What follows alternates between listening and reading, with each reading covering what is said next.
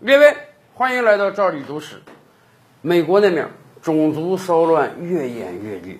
美国在二零二零年这一年，几乎把以往所有的大苦难、大灾难，什么瘟疫啊、经济大萧条啊、经济崩溃啊、种族暴乱啊，全都给你演了一遍，以至于有人说呀：“哎呀，这个特朗普总统有没有可能变成美国的戈尔巴乔夫呢？”要知道，当年戈氏以一己之力啊，把整个苏联这个偌大的帝国拆得七零八碎。哎，特朗普有没有可能成为美帝国主义的掘墓人呢？咱们这么讲吧。啊，朗普总统虽然很多政策是荒腔走板的，但是比起戈尔巴乔夫来说，他还是相对靠谱很多了。而且这两个人啊，有个突出的不同，什么呢？戈尔巴乔夫对他自己所处的体制制度是深刻怀疑的，是不信任的，是要改变的。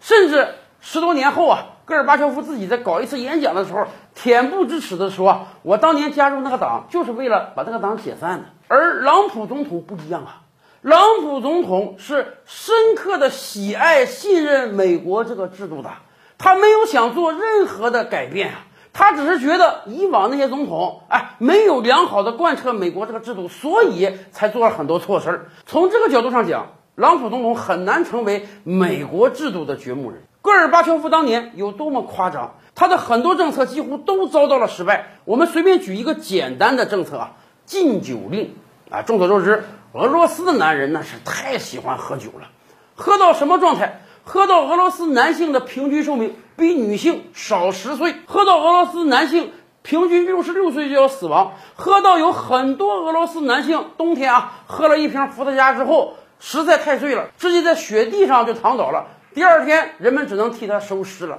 是的。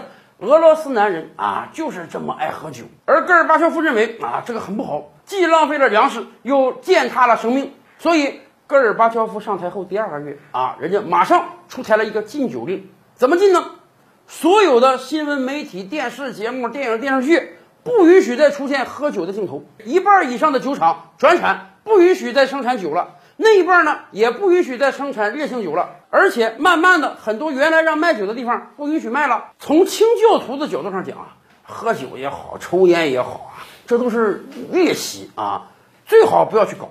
但问题是从一个国家的角度上来讲，你这个国家几百年来人人都爱喝酒，你突然咔嚓一下不允许喝了，会造成什么？会造成大混乱。对于那些爱喝酒的人来说，人家以前天天都要喝，突然买不到酒了，或者说酒价变得特别特别贵，喝不起酒了，怎么办？想很多替代方案。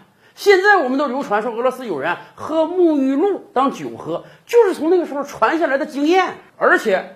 大量的酒厂，人本来生意很红火啊，生产很多酒卖出去赚很多钱，工人也有钱。结果你不让我生产了，让我转产了，生产一些根本卖不出去的东西，那我这个经济损失有多大？就这样，禁酒令这个完全没有经过详细调研，完全没有考虑到当时苏联的国力、老百姓的民情、生活习惯的这样一个政策，哎，就这么荒唐的拍拍脑袋就被戈尔巴乔夫给抛出来了。当然。运行了几年之后，这个政策也遭到了彻底的失败，最后被收回了，而且造成了大量的经济损失。